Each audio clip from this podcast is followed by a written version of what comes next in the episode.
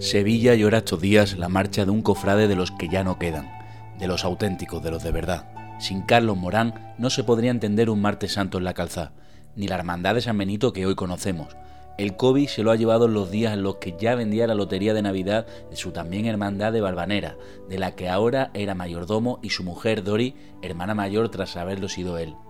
En sus últimos días seguía recorriendo a diario todo el itinerario por el que guió el paso de la presentación al pueblo durante 39 años. Un paso que levantaba a este grito al tocar el martillo. ¡Arriba, Hijo de Dios! Y esta fue, en 2016, la última vez que mandó su salida.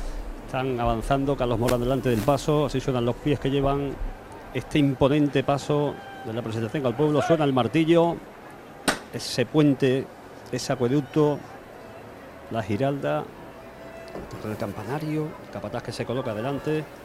Silencio ahora mismo, expectación aquí en la calzada. Bueno, bueno, vamos al frente. Así todo el paso fuera ya. Vamos al frente. Está entero ahora mismo Vamos fuera. al frente. Carlos Morán fue mucho más que un capataz. José Mare Jurado, que siempre iba con él al mando, lo tiene Fue claro. segundo prioste, creo recordar. Fue también primer prioste. eh, fue eh, fiscal, puedo recordar. Mayordomo, segundo. Y bueno, no sé, han sido tantos años que la verdad que tampoco me ha preocupado.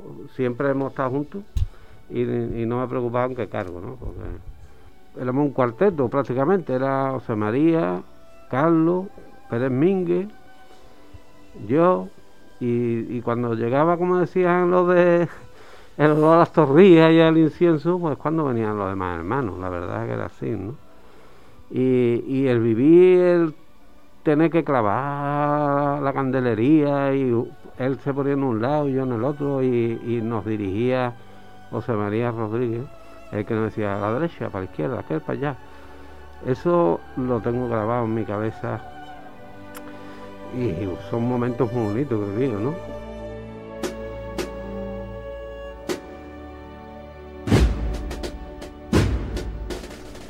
Y de aquella priostía, de aquel grupo de amigos, surgió la idea de intentar crear una cuadrilla de costaleros, primero con el paso de Cristo de la Sangre.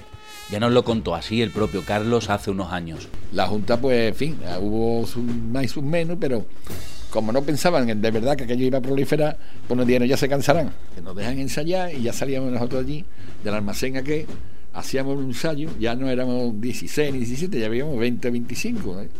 Y cuando iniciamos aquello, aquello va funcionando, vamos, salimos de la calle de la puerta de la iglesia y nos metemos por Jiménez Aranda. Y a la, altura de los almacenes San Carlos, que, que ya son no existe, pues yo veo que aquello no tenía porvenir ninguno, porque aquello no tenía. Yo veía que aquello parecía una avioneta, el paso, los costeros hacían así. O sea, yo veía aquello que no tenía.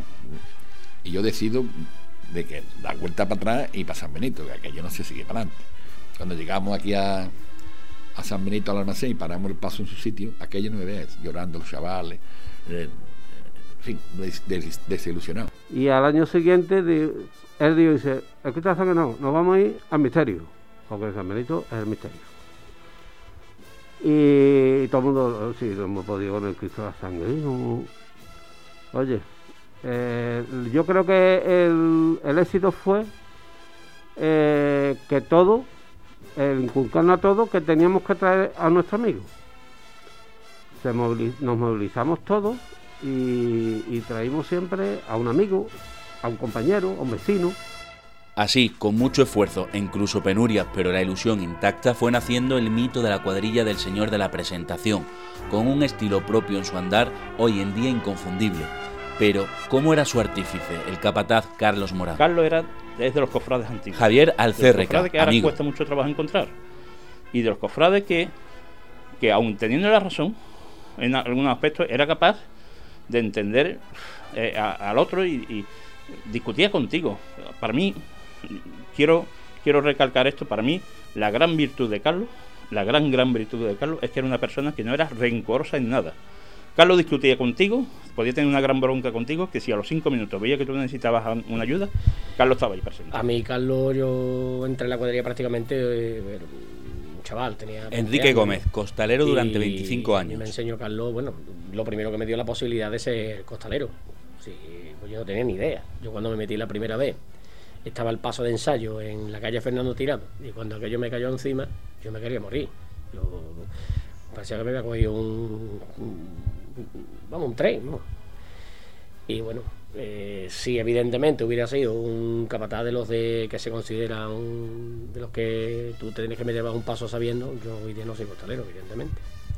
Él tenía esa virtud, que decía que la gente que había que enseñarla, que es verdad. Y, bueno, tenía un, con su genio y todo, un corazón muy grande. No ha sido nunca capaz de echar a nadie del paso, por muy malo que fuera el tío. Yo aquí no a nadie. Aquí todo el mundo, el que pueda más, más, y el que no, que lo ayude. Me consta.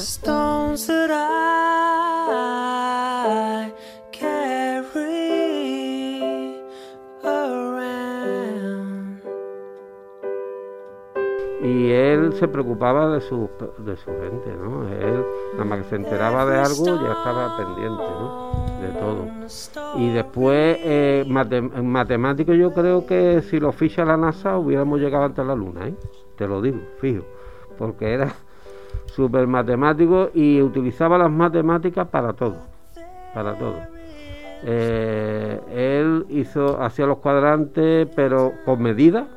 Eh, yo soy también defensor de que una iguala con metro mm, nadie te la va a poder echar para atrás. Y además de ser matemático hacía es porque ahorraba muchísimo tiempo. Y nosotros salíamos a la calle en los ensayos en nada. No teníamos que igualar más nada. El peso mm, cúbico de la madera. Eh, cubicaba todo. Y te voy a poner un ejemplo. Santa de Laguna. Cuando vamos a ver la estructura de aquello, él automáticamente viendo, toca- nos pusimos a tocar aquel armazón y dijo Carlos, eh, esto que para estas personas que van a entrar aquí, esto no lo levantamos nosotros.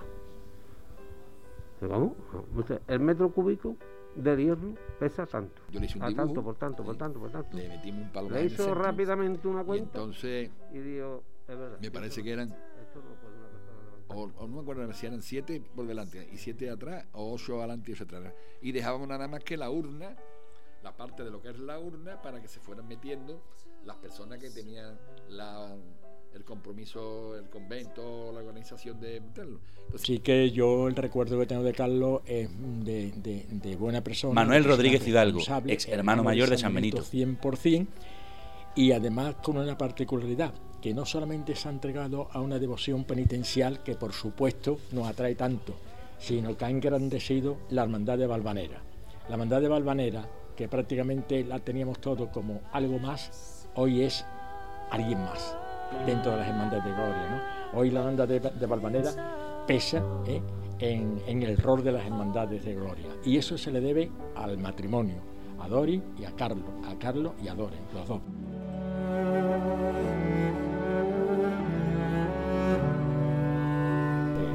Los repasos que yo me he pegado, que, me ha pegado ha sido me ha dado unos repasos muy grandes, pero bueno, eh, ha sido un tío con un corazón muy grande, una persona de verdad de, de- para conocerlo en a distancia corta, o sea, un, tío en principio parecía muy seco, pero un tío que si tú de verdad lo tratabas en cortas muy merecía muchísimo la pena. Muy cuadriculado y eso, pero también sabía él manejar a sus a sus personas a que tenían. Yo he tenido la suerte de tener mucho feeling con Carlos. Y eso es, una- es algo que me voy a llevar y va- para mí va a ser una gran alegría. Porque eh, para mí Carlos es un gran cofrade en San Benito. Estamos enterrando ahora mismo en San Benito la historia de San Benito, ¿eh? la historia de San Benito, ¿eh? un señor que es no solamente biblioteca, sino historia viva de, de San Benito. San Benito Carlos tenía sus dos grandes hermandades eran San Benito y Valvanera. Por igual, ¿eh? Carlos siempre decía que... El martes santo, cuando de- para, los re- para no hablarle, para decir el relevo, José Mari, mentira, para decirle, ade- ahí te queda. El relevo. La forma de lo que nos ponen, porque era un tío súper, súper mm, eh, responsable, los nervios, el día. Yo soy creyente que y como creyente lo 90 digo. Él se está dando cuenta lo que ha significado en Sevilla el grito arriba el Hijo de Dios. O sea, y, todas esas cosas, pues, cosas pequeñitas, me saltan hasta las lágrimas porque te acuerdas de, los momentos. Son las que hacen grande a, una hermandad y a una cuadrilla. Las personas. Nosotros hemos sido durante muchos años una cuadrilla de personas. ¿eh? De personas, nos hemos sabido sobrellevar. Nosotros en una cuadrilla hemos colocado a personas que han estado parados, necesitados, y nos hemos enterado, mira, esto una, uno es su trabajo, el otro no, hemos colocado gente. Lo que realmente era una familia, el, el sentimiento, ¿no? Incluso el que estaba malo y teníamos que echarle una mano, y se le echaba, y mil cosas, mil cosas, las cuales esas son la verdadera alegría que a mí me ha dado de todo esto. ¿eh? Mi- eh, mi- mi- mis hijos y mi mujer decían que yo no tenía cuatro hijos, tenía 94, porque yo a ellos los he apreciado, los he querido como si fuesen mis hijos. Carlos Morán,